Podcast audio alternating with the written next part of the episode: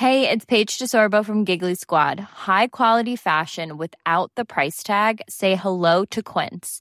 I'm snagging high-end essentials like cozy cashmere sweaters, sleek leather jackets, fine jewelry, and so much more. With Quince being 50 to 80% less than similar brands. And they partner with factories that prioritize safe, ethical, and responsible manufacturing. I love that. Luxury quality within reach. Go to quince.com slash style to get free shipping and 365-day returns on your next order. quince.com slash style.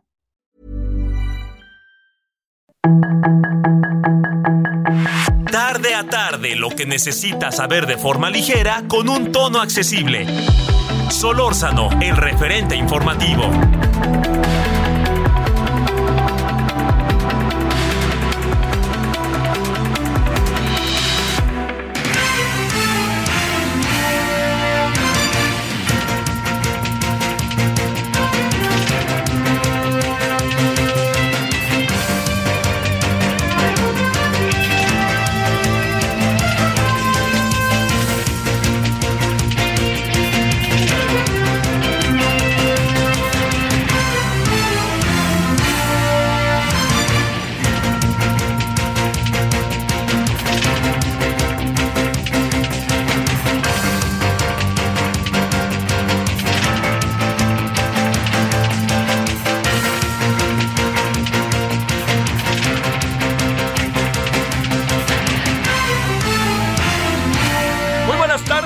Andamos. Gracias que nos acompañe. Iniciamos la semana en el referente. Le agradezco que esté con nosotros.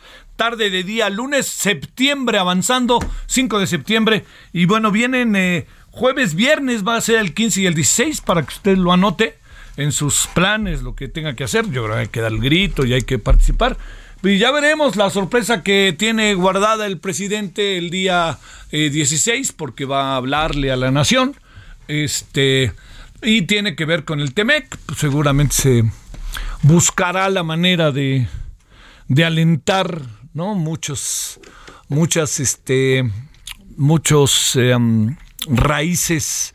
Se, se, se buscará la manera de alentar al máximo ciertas raíces nacionalistas, muy típico del presidente. Y bueno, veremos lo que dice. Eso es lo que importa. Lo que importa es lo que dice, lo que propone y cómo va ya la, la, las, este, las mesas que están pues en algún sentido evitando el arbitraje, ¿no? Que eso es lo que queremos ver ahí con el Temec.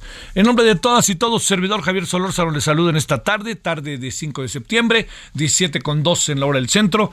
Y este, mire, yo, yo creo que, digamos, hay cosas así que, que se dan y así son las formas de la política, pero salvo su mejor opinión, yo creo que esta idea del presidente de ser un auténtico peleador callejero con la corte, de de repente de convertirse él de la noche a la mañana en alguien que él sí puede medir el amor al pueblo, ¿no? Yo supongo que tiene un termómetro o algo parecido, o que este se la pasa incluso provocando al propio al propio a la corte, ¿no? Como intimidándola. Yo yo no creo que sea el mejor camino. Y yo no creo que el mejor camino sea que diga, yo propuse a cuatro y miren, los, le fallaron al pueblo, este, me, me arrepiento. La verdad, no sé qué piense usted, y mire, a mí no me, no me, no, no creo que haya mucho sentido, incluso se lo digo, yo no ando en las filias y fobias, trato de no andar en ellas, pero esto sí no nos ayuda en nada, en nada es en nada, así en nada. Y lo que pasó hoy en la corte, que está pasando, que mañana tendrá su desenlace, la verdad que yo no entiendo si lo que está pasando hoy y mañana forma parte de una convicción de los ministros o de o ministras o de plano, pues ya, ¿no? Los que votaron, los que el presidente propuso, dice, pues ahora sí que a justificar la chamba, ¿no? Ante lo que me propuso el presidente. No creo que avancemos como sociedad. No, no son signos civil, civil, civiles exactamente dije, ¿no? De civilidad política, ¿no? Sino más bien son confrontaciones que es el estilo personal de gobernar del presidente. Y yo entiendo, pues entiendo que el presidente quiere empujar y quiere decir cómo es posible y todo esto en un tono, este, le diría yo, eh, absolutamente este rudo, etcétera, pues está en su derecho, ¿no? Pero no creo que eso le dé al presidente ninguna no le da este ninguna autoridad real a la hora de los grandes debates y de lo que está pasando. Porque nadie se atreve a decir nada. Nadie es. El, presidente sabe que hay tanta cola que pisen por aquí, por allá y por todos lados, que el presidente nomás con levantar la mano todo el mundo se asusta, ¿no? Y entonces, pues, también hay otra, ¿no? Pues, este, el presidente tiene la razón de todo. Yo creo que no. El presidente es un es de carne y hueso, ¿no? Y un pedazo de pescuezo. Pero este tono tan tan tan incluso tan intimidatorio en contra de, de los eh, de los ministros de la corte, ¿no? Por ejemplo, poner en evidencia a los jueces. Eh, la verdad, eso que hicieron el jueves, yo lo veía, ¿no? ven ahí a los jueces, hasta lo comentamos el mismo jueves y viernes. Ponen los nombres de los jueces y dicen, es que ellos han liberado a, este, a, responsables de delito. Bueno, ¿y qué tal si los jueces en el caso recibieron, hablaron y se informaron al detalle y aplicaron la ley y por eso los liberaron? No, no, nada más porque son personas que, este, no sé, este, el, gobierno metió a la cárcel o por algún tipo de razón que no queda del todo claro por qué están muchas veces en la cárcel, este, los, los liberan pues ahí están. Yo lo que creo es que lo de prisión preventiva oficiosa, mi impresión es que va directito a ser aprobada. O sea, va, va directito a quedarse como está. ¿no? Y el presidente pues podrá dormir tranquilo y no y dirá, ya ven y mañana dirá, ya ven, bueno, me equivoqué, si son si quieren al pueblo, ¿no? Pues, le digo, pues se convierte esto en un en un ni para atrás ni para adelante, ¿no? Así así no es, así no avanza el país. Así no avanza el país. Yo es lo que creo. Y se lo digo con profundo respeto. Yo tengo un profundo respeto para el presidente.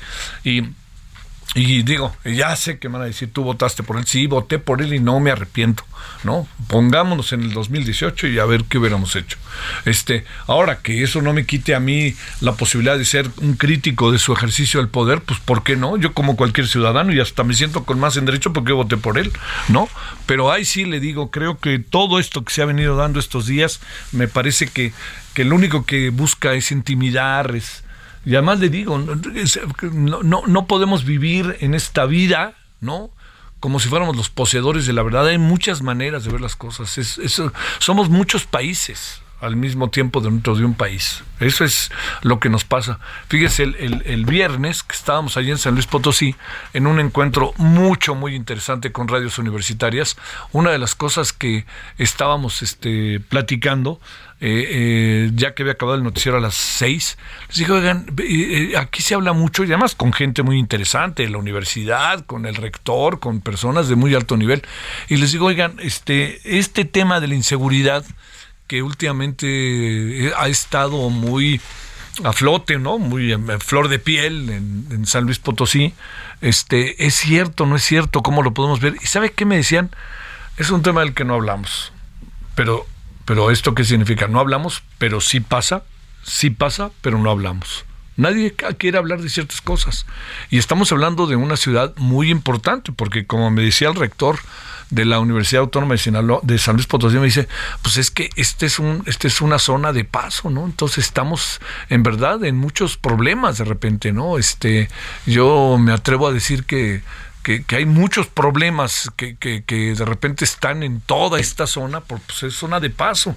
Y entonces pues dice, bueno, pues ahí tenemos Guanajuato, Estado de México, Guerrero, Durango, Sinaloa, y empezamos a hacer la lista y dice uno, bueno, pues este sí, pero también hay algo que últimamente, pues a lo mejor muchos estados, todos lo sabemos, la gente prefiere no hablar ¿no? Prefieren no hablar de ciertos temas, prefieren mejor dejarlos, ¿no? Así, mejor no me meto. Y tienen razón para no meterse, porque lo que viene de fondo, pues puede ser también que, uno entre en un terreno muy delicado este, respecto al clima que se vive y, quienes van de alguna otra manera provocando todo este proceso, ¿no? Bueno, esta es una de las cosas que, que, que tenemos eh, que le quería comentar de San Luis Potosí, que estuvo mucho, muy interesante, las radios universitarias, mucho, muy interesante. Y este, vamos a ver también en qué, en qué acaba todo lo de las radios universitarias, ¿eh? que ese es un tema que para por ningún motivo dejar y ver cómo se desarrollan muy bien, están, están avanzando muy bien en muchas cosas y en otras pues están contracorriente, pero ahí van, ahí van, ahí van, ahí van. Bueno, esos son algunos de los temas que tenemos. Oiga, y otro tema es deportivo. Este, rápidamente se lo cuento. Eh, el béisbol de la Liga Mexicana, el deporte, el sexenio periodo del deporte de siempre, que es el béisbol, resulta que está en las finales, está en las finales de división. Quiere decir que creo que ahorita ya más quedan cuatro equipos. De ahí deben de ganar este dos para llegar a la gran final, ¿no? Y en el caso de, eh, de los Diablos Rojos del México, que es mi equipo favorito, este eh, resulta que los Diablos eh, están jugando una serie, pero rudísima contra Yucatán. ¿no? La serie va tres juegos a dos en favor de los Diablos. Si los Diablos ganan en la Ciudad de México a partir de mañana, serán los campeones. Pero, ¿por qué le cuento esto? Porque ayer se dio a conocer en Reforma que había una multa a los Diablos por hacer trampa. ¿Qué quiere decir? Que utilizaban las cámaras de televisión y eso les permitía conocer las señales de los pitchers y tenían comunicación con los bateadores.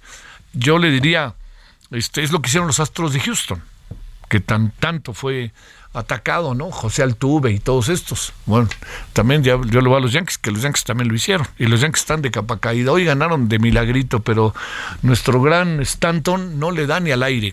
Bueno, pero resulta que los Diablos Rojos del México acaban de dar a conocer un boletín que me parece muy importante para los que siguen el, el, béisbol. Y nada más le informo que dice en este boletín que los, este, los Diablos Rojos del México no está comprobada la trampa que se asegura, que hay mucho juego de medios y que no está comprobado absolutamente nada. Dicho de otra manera, pues supongo que el señor, este, el, al señor que suspendieron un año, pues no es, no, es oficial y supongo que esto de que podían este, incluso perderse los partidos en los cuales se presume hubo esta violación de las reglas, pues este tampoco va a pasar. Así que ahí se lo dejo.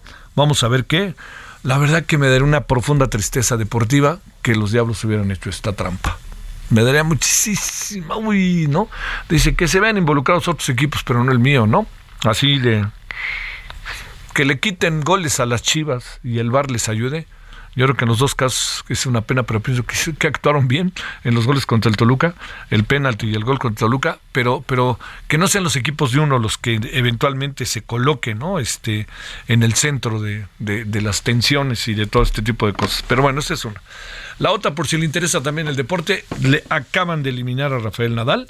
Y por otra parte, déjeme decirle algo muy importante, un gran hombre de este país, el ingeniero y astrónomo José de Lerrán, falleció a los 96 años. Este hombre maravilloso para este país hizo el túnel de la ciencia, que es una cosa, mm, bueno, sensacional.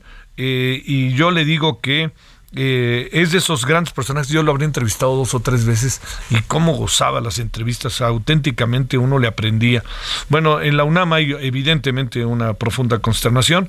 Eh, el constructor, constructor de radiodifusoras y telescopios, ingeniero mecánico de la UNAM, responsable del mantenimiento de construcción de algunas radiodifusoras en el país, XQ FM, la primera radiodifusora de frecuencia modulada. Él estuvo detrás de todo eso.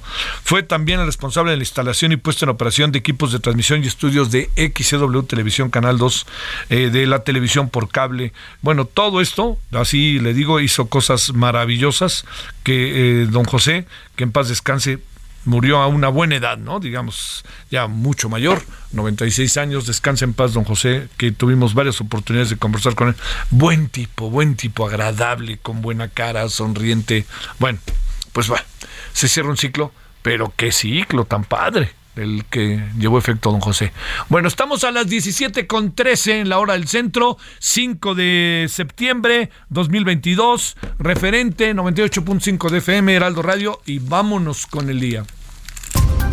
Solórzano, el referente informativo. En Soriana, por México, lo damos todo. Lleva el segundo al 50% de descuento en todos los artículos de escritura y accesorios escolares. Además, aprovecha hasta un 70% de descuento en equipaje escolar y ropa de primavera-verano. Soriana, la de todos los mexicanos. A septiembre 5, aplican restricciones.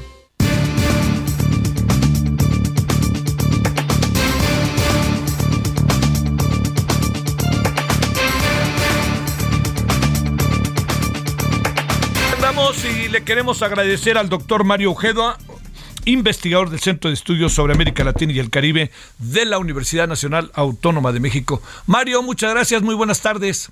Mi querido Javier, muchas gracias por tu invitación. Un saludo a tu público.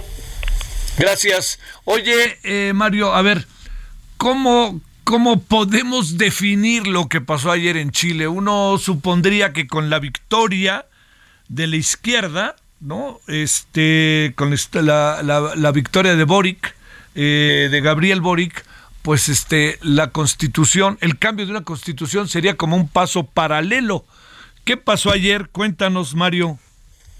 Bueno, mira, el resultado final fue sorpresivo. Digo, las encuestas ya apuntaban a que el, el, el apruebo iba a ser derrotado. ¿sí? Lo que sucede es que, bueno, hablaban las encuestas de un margen de 10 puntos porcentuales. Hablaban de que un 47% del electorado se iba a pronunciar en contra del proyecto de constitución, un 37% a favor y había un margen de 15% de indecisos, lo cual podía, bueno, eh, hacer que esta oscilara en un sentido u otro, aunque claro, era muy difícil, ¿no? Dado que había 10 puntos porcentuales, pero pues lo que vimos fue una paliza que nadie esperaba, ¿no? Porque el 62% del electorado se declaró en contra contra un 38% a favor.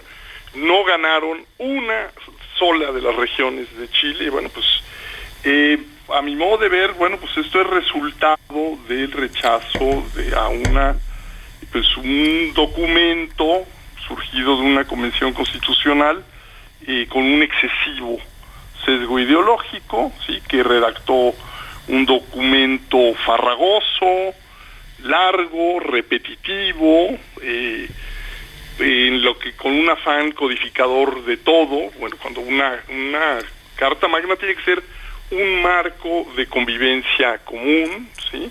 Hablamos de 338 artículos, uno de los errores de los constituyentes sin duda fue tratar de consagrar políticas públicas como, como capítulos constitucionales en México lo hemos visto, bueno, en tiempos de López Portillo se consagró el derecho a la vivienda como un, artículo constitucional. Bueno, pues sabemos que una cosa es los deseos y otra cosa es la realidad, ¿no? Entonces, ha habido pues un exceso, un sesgo ideológico. Eh, el documento contenía sin duda eh, artículos, eh, a mi modo de ver, increíblemente progresistas. Bueno, arrancaba definiendo a Chile como un estado social de derecho, es decir, eh, consagrando pues un, estado de bienestar socialdemócrata, ¿no?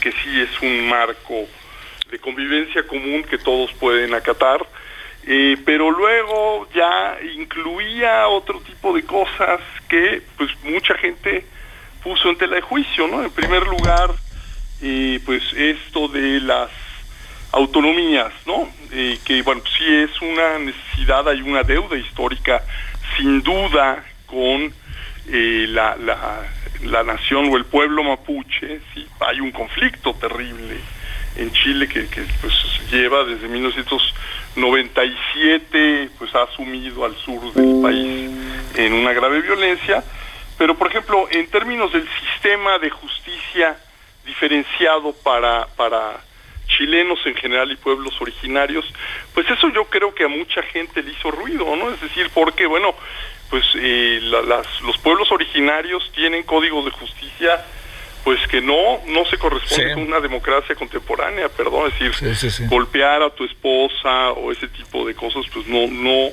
no se condicen con una democracia moderna, ¿no? Oye, ¿qué, va ¿qué supones que va a pasar, eh, Mario? a ver, te lo digo pensando en esto, en que es una derrota para el presidente que ganó con un porcentaje muy alto de votos o cómo quedan todos estos terrenos políticos internos, ¿eh? Mira, el presidente llegó con una gran legitimidad, eh, derrotó a Cast por un margen bastante amplio, superior a los 10 puntos porcentuales. Yo creo que en la convención constitucional están representados movimientos sociales independientes, eh, que eh, naciones originarias, el Partido Comunista, digo, no necesariamente parte del, gobierno actual de Boric. Yo creo que pues muchos radicalizados, muchos eh, eh, maximalistas, un, pues, una, una izquierda hiperradicalizada, luego unos demasiado identitarios, y pues en ese sentido el flaco favor le hicieron a la, a la presidencia, porque ahora pone en entredicho la reforma fiscal, la reforma tributaria que el gobierno de Boris quería introducir, y en cambio, bueno, pues ha envalentonado a las fuerzas de la derecha que, que pues son adversas a esta reforma fiscal. Eh, bueno, ponen en entredicho muchas de las reformas. Yo percibo va a haber un cambio de gabinete seguramente. El ministro del Interior va a haber un relevo, evidentemente. Eh, Boric va a tener que renegociar sus, sus alianzas. Yo quiero destacar el papel jugado por, por Boric, por Gabriel Boric, que a mí parece extraordinario. Es decir, su discurso, al aceptar la derrota, lo revela, por un lado, como un gran demócrata que sabe aceptar, vamos, es decir, eh, que, no, que no ganó la opción con la que él hubiera simpatizado, y como un estadista, porque él llama a la unidad nacional y al respeto a aquellos que no piensan como uno, es decir, tirios y troyanos, ¿no? Es decir, no hay una cosa adversarial, sí. Eh, pues es un llamado a la unidad nacional. En contraste, me parece muy irresponsable y grave la, la, la, el tuit del presidente de Colombia, Gustavo Petro, injerencista incluso, ¿no? Que descalificó la voluntad popular eh, del, pueblo chileno y puso de honor, respetó claramente el principio de, de autodeterminación, pues las urnas hablaron, eh, 62% rechazó ese proyecto y pues me parece una intromisión inadmisible de, Gustavo Petro enmendarle la, la, la plana al pueblo chileno. Oye, habrá, a, ver, ahí antes de que nos digas qué va a pasar, déjame meter otra variable. ¿Tendrá algún efecto ahí medio, ya sabes, ¿no? Telúrico, por decirlo de alguna manera, con lo que pueda pasar en Brasil o, o no, o no, no alcanza? Bueno, yo creo que se trata de procesos distintos, ¿no? En Brasil, bueno, hay un desgaste brutal y un descrédito brutal de, del presidente Bolsonaro, porque, bueno, lo que ha sido no solo, bueno, su personalidad estrambótica, beligerante, hiperagresiva, ¿no? Es decir, insultó en su momento a Michelle Bachelet, insultó en su momento a la esposa de Manuel Macron, este, bueno, digo, es, es, es un... Es, pues, una persona que no está en sus cabales, ¿no? Y luego tuvo una pésima gestión de, de, de, la epidemia de la COVID-19, y pues en términos ambientales ha destrozado la Amazonía, y bueno, pues me parece un político impresentable. Yo auguro, salvo catástrofe mayor, pues un triunfo de Lula en la primera vuelta, ¿eh? Ni siquiera ah, creo, ah, digo, no tengo la bola de cristal, siempre puede del plato a la boca se cae la sopa, ¿no? Pero yo creo que Lula va a ganar en la primera vuelta, que no va a haber necesidad de, un balotaje. Ya la segunda vuelta. No creo que influya en, el proceso eh, electoral brasileño. Eh, lo que pasó en Chile. Lo que pasó en Oye, para cerrar, Mario, ¿qué futuro va a pasar con el señor Boric, con Gabriel Boric? ¿Qué supones que va a pasar para cerrar la conversación? Bueno, él, él ganó su propia elección y la ganó con un margen y tiene, bueno, tiene una legitimidad. Evidentemente ha caído en los índices de popularidad de una manera espectacular, ¿no? Porque pues de un 55% cayó un 36% en apenas dos meses sí, gobierno. Sí, es, un desgaste brutal. Oye, ¿no fue demasiada apuesta por esta de la Constitución? Bueno, es que era algo que, que era indispensable, es decir, pensemos que cuando, bueno, pues el, el llamado estallido social hablaba de una necesidad de cambiar las cosas, es decir, la constitución aún vigente es un decreto de la dictadura de 1980. Entonces, hay, vamos, Chile era una democracia anormal, porque Chile era una democracia vigilada, Chile era una democracia tutelada, constreñida, y bueno, había la necesidad de deshacerse de un documento impuesto por una dictadura, ¿no? No, no, discutido y promulgado por una asamblea popular. Muy bien. ¿Qué veo yo? Bueno, pues creo que él va a tener que eh, renovar pactos, va a tener que abrirse a otras fuerzas más moderadas, como el Partido Socialista eh, chileno, va a tener que dialogar con Ricardo Lagos, con, Michelle Bachelet, para que, bueno, pues avalen un nuevo, bueno, la, la, la Lo que procede legalmente es que se va a tener que convocar una nueva convención constitucional. Esta convención va a ser elegida por los partidos políticos tradicionales. Y va a tener eh, que, promulgar una constitución nueva a más tardar en seis meses con el apoyo de técnicos y juristas, ¿no? Que sí hable, bueno, que, sí bueno. Mario, muchas gracias y buenas tardes. A ti por tu invitación, a tus órdenes. Gracias. Pausa. El referente informativo regresa luego de una pausa.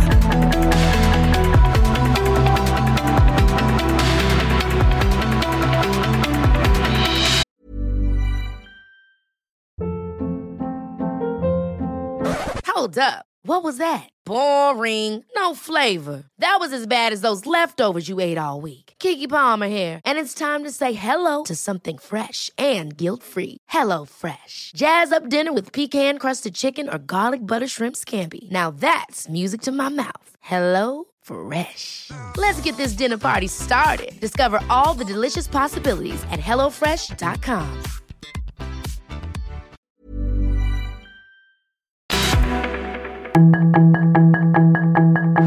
Estamos de regreso con el referente informativo.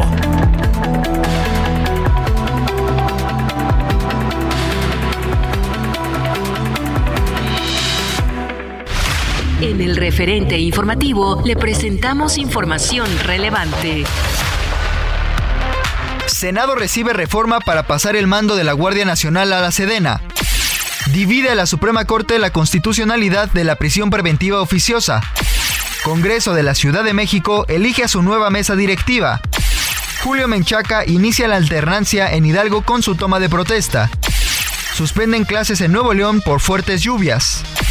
Gobierno de la Ciudad de México anuncia acciones para el macro simulacro de este año. Se suspenden clases en China y confinan a millones en sus casas por brotes de COVID. Liz Truss será la nueva primera ministra de Reino Unido. Sismo de magnitud 6.6 en China deja al menos 46 muertos y 16 desaparecidos. En Soriana, compra uno y lleve el segundo al 50% de descuento en toda la marca Colgate, Speed Stick, Stefano y Neutro Balance. También el segundo al 50% en detergentes Persil, Viva, toda la marca Elite y cajas almacenadoras. Soriana, la de todos los mexicanos. A septiembre 5, aplican restricciones. Tonight, I'm gonna have myself a real good time. I feel alive.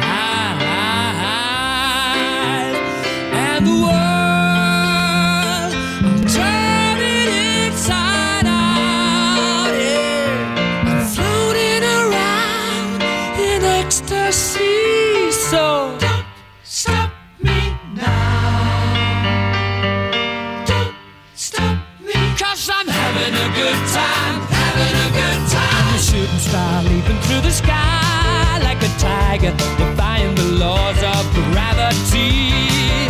I'm a racing car passing by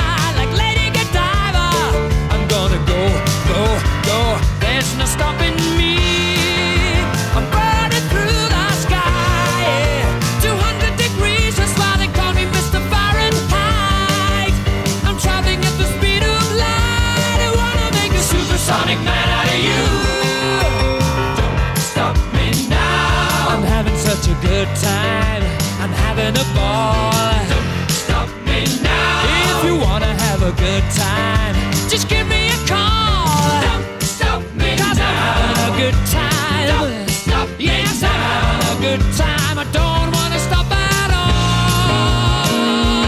Yeah. I'm a rocket ship on my way to Mars on a collision course. I am a satellite. I'm out of control. I'm a sex machine ready to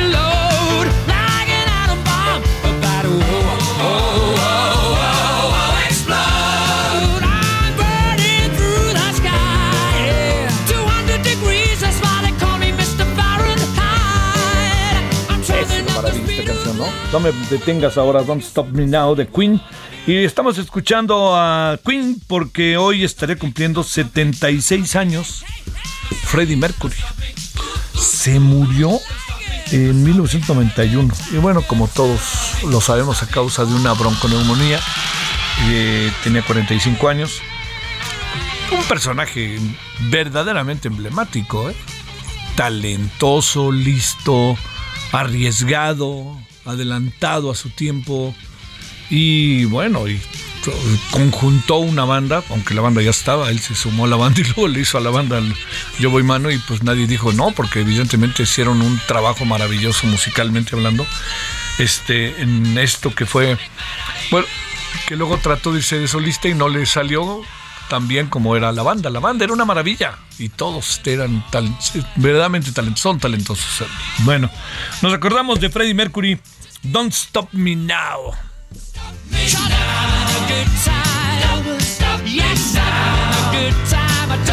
stop at all.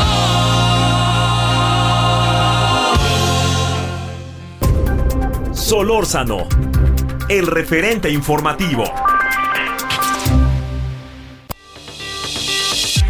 Expo Nacional Ferretera, el evento más grande de la industria ferretera en Latinoamérica, te invita este 8, 9 y 10 de septiembre en Guadalajara, Jalisco, a hacer negocios con más de 700 marcas participantes. Si vendes productos ferreteros y de la construcción, o tienes un proyecto y necesitas proveedores, no te lo puedes perder.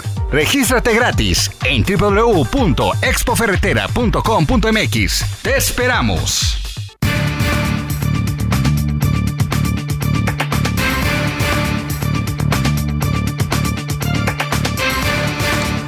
A las 17:35 en la hora del centro.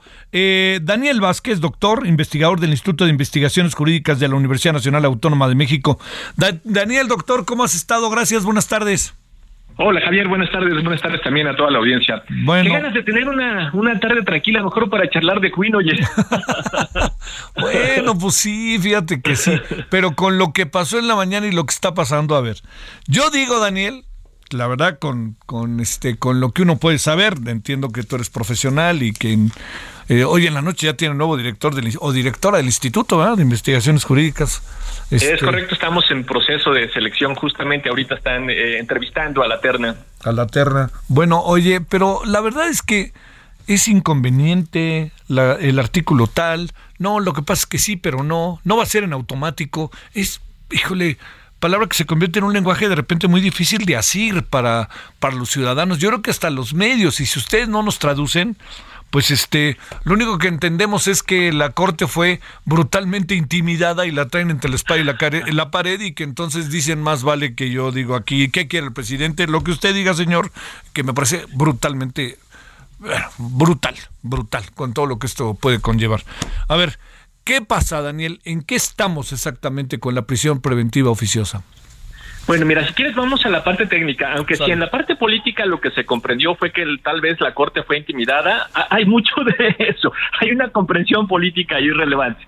Pero más allá de, de, porque al final el Poder Judicial en general, la Suprema Corte de Justicia en particular, pues por supuesto que es un órgano técnico jurídico, pero también es un órgano político y también responde a esas influencias y a esas a esas vencidas, pero pero charlemos primero de la parte técnica. Entonces, en la parte técnica lo primero importante es eh, el tipo de proceso que se está llevando a cabo. Se trata de una acción de inconstitucionalidad y esa acción de inconstitucionalidad requiere ocho de los once votos. Esto es muy importante porque puede suceder que seis o incluso siete ministros o ministras estén a favor de declarar inconstitucional o inconvencional la prisión preventiva oficiosa y uno pensaría, bueno, pues ¿qué pasó? Porque la mayoría votó a favor, eh, porque se necesita que un voto calificado. Se requieren ocho de los once votos. Nuestra Suprema Corte está conformada por once ministros o ministras y se requieren ocho votos. Por eso es que con cuatro ministros o ministras que digan yo no estoy de acuerdo con este proceso, entonces con eso la Constitución se queda tal como está en este momento. Entonces ese es el primer dato, cuántos votos se requieren.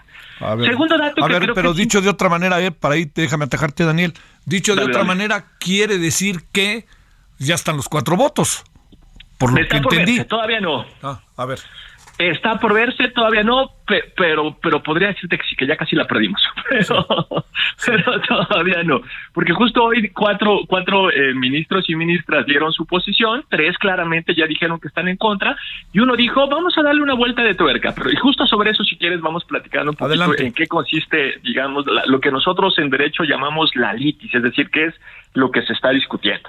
Lo que se está discutiendo, lo hemos venido platicando en estos, en estos días, es eh, la prisión preventiva oficiosa. ¿Qué significa prisión preventiva oficiosa? Cuando a nosotros nos están investigando, a ti, a mí, a cualquiera de las personas que, que se encuentran en la audiencia, estamos, nos están investigando por algún delito, tenemos un derecho que se llama presunción de inocencia. Es decir, todos somos inocentes hasta que nos demuestren lo contrario. Y en consecuencia todo todos debiéramos de llevar a cabo ese proceso, esa investigación, pues en libertad. No tendrían por qué eh, privarnos de la libertad a menos que hubiera algún peligro de eh, que nosotros pusiéramos en peligro alguna eh, persona o algunos testigos, que pusiéramos en peligro la causa o que pudiéramos eh, darnos a la fuga. Si esas tres cosas existieran, bueno, pues hay una medida cautelar para eh, probablemente privarnos de la libertad durante el procedimiento, pero hay muchas otras medidas cautelares. Podemos pegar, pagar una fianza, podemos entregar el pasaporte, pueden ponernos una tobillera para saber dónde estamos, en fin, hay muchos otros mecanismos. Y el gran problema que tenemos es que en el 2008 hicieron una reforma al 19 constitucional e inventaron algo que se llama prisión preventiva oficiosa.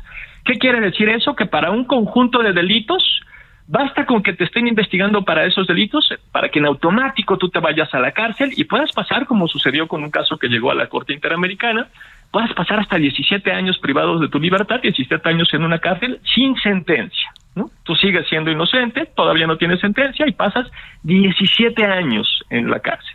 Entonces, lo que se está debatiendo es que esa prisión preventiva oficiosa pues es inconstitucional, es contraria a este derecho de la eh, presunción de inocencia tendría que declararse también inconvencional porque es contraria a la Convención Americana. Ese es el debate de fondo que eh, esta figura puede ser violatoria de derechos humanos.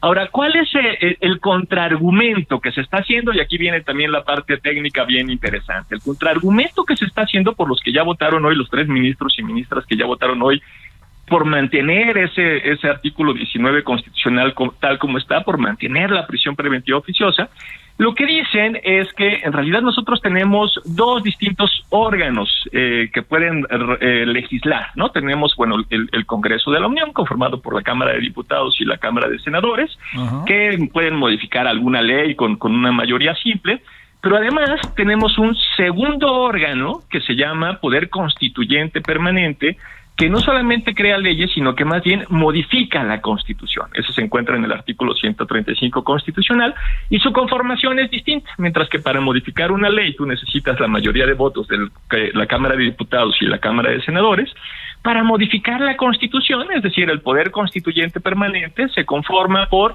dos terceras partes de la Cámara de Diputados, dos terceras partes de la Cámara de Senadores y además la mayoría de las legislaturas locales. Es decir, es un órgano más complejo, justamente se necesita pues la generación de un acuerdo más, más fuerte para poder modificar nada más y nada menos que la Constitución. Y el gran debate acá, que no es nuevo, el gran debate es si la Suprema Corte puede ir en contra de las modificaciones que haya hecho este poder constituyente permanente. Y nuestra Suprema Corte ha dicho desde hace muchos años que no, que en realidad lo que se diga en el poder en el poder constituyente permanente ellos no lo pueden modificar, que aquellas reformas que se hacen en la Constitución automáticamente son constitucionales. Y ese es un gran problema porque entonces te podrás imaginar que por eso metieron un montón de barbaridades a la Constitución, porque en el hecho de que ya están en la Constitución se da por hecho que eh, pues ya son constitucionales. Ese es el debate, esa es la litis.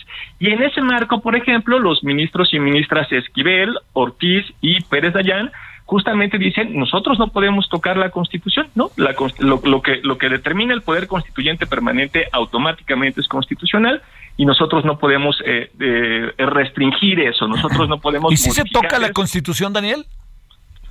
Bueno, evidentemente lo que se está discutiendo es el artículo 19 constitucional. Ahora, Entonces hay un, y- y- ah, claro, entonces hay, hay, hay un punto interesante acá que es eh, lo que decíamos del ministro González Alcántara, que lo que él está tratando de decir es, bueno, órale, ah, eh, digamos que nosotros no podemos eh, eh, contravenir lo que determina el poder constituyente permanente, eso a nosotros no nos toca, Pero lo que sí podemos hacer es darle una nueva forma de interpretar lo que se encuentra en ese artículo 19 constitucional y lo que él dice es que esa prisión preventiva oficiosa no sea de antemano en automático sino que lo que se podría determinar es eh, que eh, el juez eh, revise caso por caso si efectivamente se le da o no se le da esa prisión preventiva oficiosa en esos casos en concreto, en esos delitos en concreto que dice el artículo 19 constitucional, y que cuando lo crea conveniente, pues no la otorgue. Es decir, de facto lo que estaría haciendo es que toda la prisión preventiva tendría que ser justificada, porque la prisión preventiva se mantiene, eso es muy importante. Sí. Se mantiene la prisión preventiva,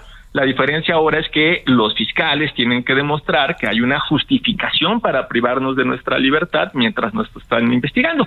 Te decía que son tres los casos, ¿no? Cuando eh, hay posibilidad de fuga, cuando ponemos en peligro a alguna persona o cuando ponemos en peligro el proceso porque podemos eliminar pruebas o alguna cosa semejante.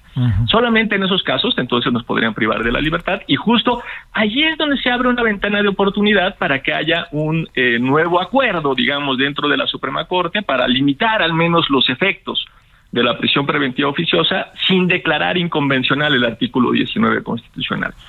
Ese es el debate. Uf, uf, uf. A ver, este, eh, entendiendo en lo que estamos, eh, lo que pasó y empieza a ser un triunfo para el presidente. Vamos al terreno político, ¿estoy en lo correcto? Estás en lo correcto, porque además de los ministros que faltan por votar, el primero de la próxima sesión va a ser el ministro Pardo, y el ministro Pardo se caracteriza por estar a favor de las restricciones constitucionales. Entonces, ahí tendríamos nuestro cuarto voto a favor de que se mantenga la constitución tal como está, y es muy posible. Igual que pasará consecuencia- con Margarita Ríos Farjat. Pues eh, mira, no me quiero adelantar eh, porque no tenemos claros la, la tendencia de los votos de la, de la ministra Margarita, en la medida que es una ministra de reciente inclusión en la Suprema Corte, pero en el caso del ministro Pardo sí es muy evidente. Sí, oye, eh, a ver, este, ¿quién pierde, quién gana con todo esto por todo lo que se ha planteado? Es, este, dice el ministro Pérez Dayán algo que me llamó la atención. Dice, yo, yo no voy a cambiar la constitución y voy a quitarle este, hojas a la constitución. Es, es tan, tan, es tan exacta la, la, la expresión del ministro Pérez Dayán. De de alguna manera sí, porque efectivamente lo que estarían haciendo es limitando el, el, el, el poder de este poder constituyente permanente, la capacidad de hacer modificaciones constitucionales de este poder constituyente permanente. La pregunta es si eso se vale. Eso se llama, en términos jurídicos, eh, se llama control de constitucionalidad. Y lo que estamos haciendo ahí es no solamente controlar las leyes, que las leyes sean acordes a la Constitución, sino también controlar las propias reformas constitucionales, porque puede suceder, y, es- y bueno, lo estamos encontrando ahora, que efectivamente una nueva, una, una reforma, una adición a la Constitución, pues no sea acorde, ya sea a, a otros artículos de la Constitución, como es el caso de esta, o incluso que sea contrario a los tratados internacionales de derechos humanos, que también es el caso de la prisión preventiva oficiosa. ¿Y entonces ¿Eso qué va a pasar suceder? ahí, Daniel? ¿Qué va a pasar ahí cuando nos reclame el mundo como ya no lo como ya lo ha venido haciendo, pero que vuelva a reclamar? Efectivamente, yo creo que tenemos dos cosas. Lo primero es que, bueno, ya, ya es la, esta es la forma, por eso te que si lees como, como en términos políticos lo que sucedió, es la forma en que la Suprema Corte de Justicia ha aprendido a lavarse las manos, porque de, de esta forma ni siquiera entra al fondo, ni siquiera está discutiendo si la prisión preventiva oficiosa es o no violatoria de derechos humanos, simplemente está diciendo yo no soy el órgano competente. Está diciendo esta no es la ventanilla, se equivocaron de ventanilla, esta no es, yo no soy el órgano competente. Es la forma de- de política de lavarse las manos. No es la primera vez que lo hace, lo hizo también con las reformas al artículo 2 constitucional que simularon la implementación de los acuerdos de San Andrés, en donde muchos municipios eh, fueron e interpusieron controversias constitucionales y la Suprema Corte también se lavó las manos. Y sucedió también en, en un caso que llegó a la Corte Interamericana, el caso de Corte de Jorge Castañeda, en donde ahí el problema es que tampoco había un recurso adecuado y efectivo, que es- finalmente nos dejan en estado de indefensión porque no tenemos un recurso para ir en contra de las reformas constitucionales, nos dejan a todos en estado de indefensión, y la Corte Interamericana ya le dijo, aguas, ¿no? ¿no? Puedes argumentar que no existe un recurso para ir en contra de las reformas constitucionales porque dejas en estado de indefensión a todas las personas. De hecho, cuando nos preguntas quién pierde, yo creo que perdemos todos y todas, todas y todos los mexicanos. Porque justamente en este momento a cualquiera que nos detengan nos pueden privar de la libertad y no tenemos forma de ir en contra de eso. Híjole, este, bueno, Eh, y esta idea, a ver, muy en breve, para a breve de tiempo, por razones que puedes imaginar, Daniel, la, la parte que corresponde a que este se va a revisar caso por caso, ¿cambian algo las cosas o no? Po- Poco, en realidad, porque digo, yo entiendo que se pueda revisar caso por caso, pero el problema es que no tenemos una garantía futuro en los procesos de violación a derechos humanos. Y justamente lo que te permite que lleguen este tipo de casos a la Suprema Corte es eso, ¿no? Que, que, que hagas las modificaciones correspondientes, hagas las, las eh, reformas correspondientes a fin de que pues no tengas ahí una prisión preventiva oficiosa que viola los Sí. derechos humanos de todas las personas. Ahora sí, lo que sí es que el presidente tiene el termómetro de quienes tienen amor por México y quienes no, ¿no? Por el pueblo, por lo que dijo hoy, ¿no? No tiene la- los ministros de la Corte no tienen amor por el pueblo, ¿no? Pues parece que ya le salió. No, pues chico sustote que les metió, ¿no? Una pena, al final es, es un órgano político y es una pena porque entonces en cualquier momento pueden modificar la constitución y decir, por ejemplo, que la tortura finalmente sí se permite y eso va a ser constitucional y bonito de acuerdo con la Suprema Corte de Justicia de la Nación. Te mando un gran saludo, doctor Daniel Vázquez. Abrazo, muchas gracias. Gracias, hasta luego. Ahora 17:49 en la hora del centro.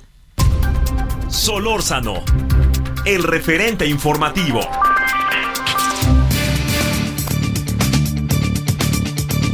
Bueno, oiga, vio que hoy estuvo ahí este el aeropuerto, la terminal 1 estuvo este tomada por trabajadores y ex trabajadores de Mexicana de Aviación.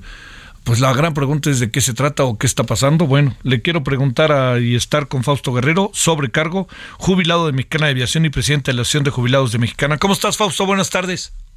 A ver, muy buenas tardes a ti a tu público, a tus órdenes. ¿Qué pasó este día y qué pasó? ¿Por qué los desalojaron? Dicen que ni estaban ahí cuando hicieron el desalojo, ¿te acuerdas? El, hace algunos días. Sí, exactamente. A ver, ¿qué, Eh, ¿en qué estamos? Mira, eh, después del desalojo, lo que hicimos el día de hoy, como lo, lo anunciamos, fue presentarnos a, a la oficina del director general con un documento y, y en la búsqueda de un diálogo eh, cordial, un, un diálogo donde encontráramos entendimiento. Lamentablemente, bueno, pues eh, eh, no, fuimos recibidos por un grupo de seguridad y no nos permitieron el acceso. Nos comentaron que ellos requerían saber, requerían conocer, requerían tener constancia de que éramos representantes de, de los compañeros jubilados. Eh, evidentemente, bueno, pues no traíamos los, los poderes correspondientes, los pedimos al, eh, los pedimos a, a nuestro despacho y bueno, pues ya los trajimos, pero aún así el- la, la dirección del aeropuerto eh, internacional de la Ciudad de México, bueno, pues no, no nos recibe.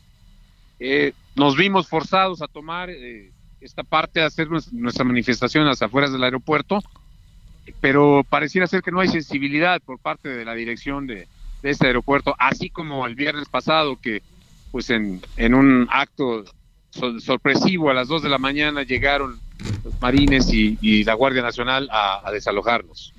¿Qué pasa con los trabajadores de Mexicana? ¿Qué, qué, qué, a estas alturas, ¿qué, qué pueden aspirar, Fausto, no? Después de todo lo que ha pasado y del señor dueño que vive en Nueva York rascándose la panza. Mira, es verdaderamente terrible porque los bienes que pertenecen a la masa, aun y cuando el síndico en el 2019 dijo que pues eran alrededor de 1.100 millones, hoy en día habla de que son 300 millones. Y esos 300 millones a repartir entre todos los trabajadores jubilados, pues evidentemente son cantidades, cantidades mínimas, eh, no alcanzaría prácticamente para nada. Eh, lamentablemente, eh, hoy, tristemente, y así lo digo, estamos en una, disputa, las organizaciones sindicales, son tres organizaciones pilotos sobrecargos, empleados de, de tierra y una coalición de empleados de confianza, nos, nos demandan, demandan un juicio de tercería, porque ellos consideran tener un mejor derecho que nosotros, a pesar de que tenemos un laudo tres años anterior, a- anteriores al, de ellos, y bueno, la pretensión es quedarnos, quedarse ellos con todo y dejarnos a nosotros eh, sin nada. Entonces es un tema, es un tema ya verdaderamente complicado. Tú sabes, se hizo el intento de la creación de la cooperativa, no hubo el consenso de los trabajadores y bueno, la situación es que tristemente hoy eh, trabajadores eh, estamos llevando esto a- ante, ante los tribunales, ante la Junta Federal, para que defina quién tiene el derecho sobre, sobre los pocos bienes de Mexicana. Eh, tristemente, tristemente lo digo. ¿Cuántos son? Jubilados somos al- alrededor de 700 jubilados que tenemos derecho a esos bienes. Finalmente, pues llevamos a cabo un juicio, eh, lo ganamos y, y bueno, pues finalmente eh, no pudimos ejecutar por el sinfín de recursos dilatorios y ahora estamos todos empatados y estamos empantanados en una tercería, lamentablemente. ¿Y qué viene ahora? Mira, lo que viene, pues eh, nuestra intención es hablar con el director del aeropuerto. Dos, tres temas importantísimos. El primero es que, bueno, pues requerimos que, que nos regrese ese espacio en tanto no se resuelve el tema de Mexicana de Aviación. Dos, que nos regrese todo, todas las pertenencias que, que se quedaron nuestras y que nos impiden seguir trabajando. Y el tercero, el más importante, es que fuerte y claro lo digo, el Aeropuerto Internacional de la Ciudad de México nos ha, esta- ha estado chicaneando el juicio, no hemos podido ejecutar eh, el embargo que tenemos sobre las rutas y slots que eh, están eh, usufructuando las aerolíneas como Aeroméxico, Volaris, Interjet, Viver Boss, todas estas. Eh, este, este tema ya lo resolvió un tribunal colegiado de circuito y lo que ha hecho el aeropuerto es implementar un sinfín de recursos dilatorios que en nada, en nada modifican la resolución, pero sí, sí demoran, sí demoran eh, el tema de la ejecución, mientras que mis compañeros siguen muriendo. Ya lleva- llevamos 37 compañeros No, eh, fallecidos. Fausto. Y ese es un tema importante que queríamos tratar hoy con el aeropuerto. Fausto Guerrero, muchas gracias que estuviste con nosotros. Muy buenas tardes. Al contrario, buenas tardes, muchas gracias. Hasta luego. Bueno, ahí está la voz de los trabajadores de Mexicana. No nos olvidemos que existen, ¿eh? Pásela bien a las 21 horas. Nos vemos. Hasta aquí Solórzano, el referente informativo.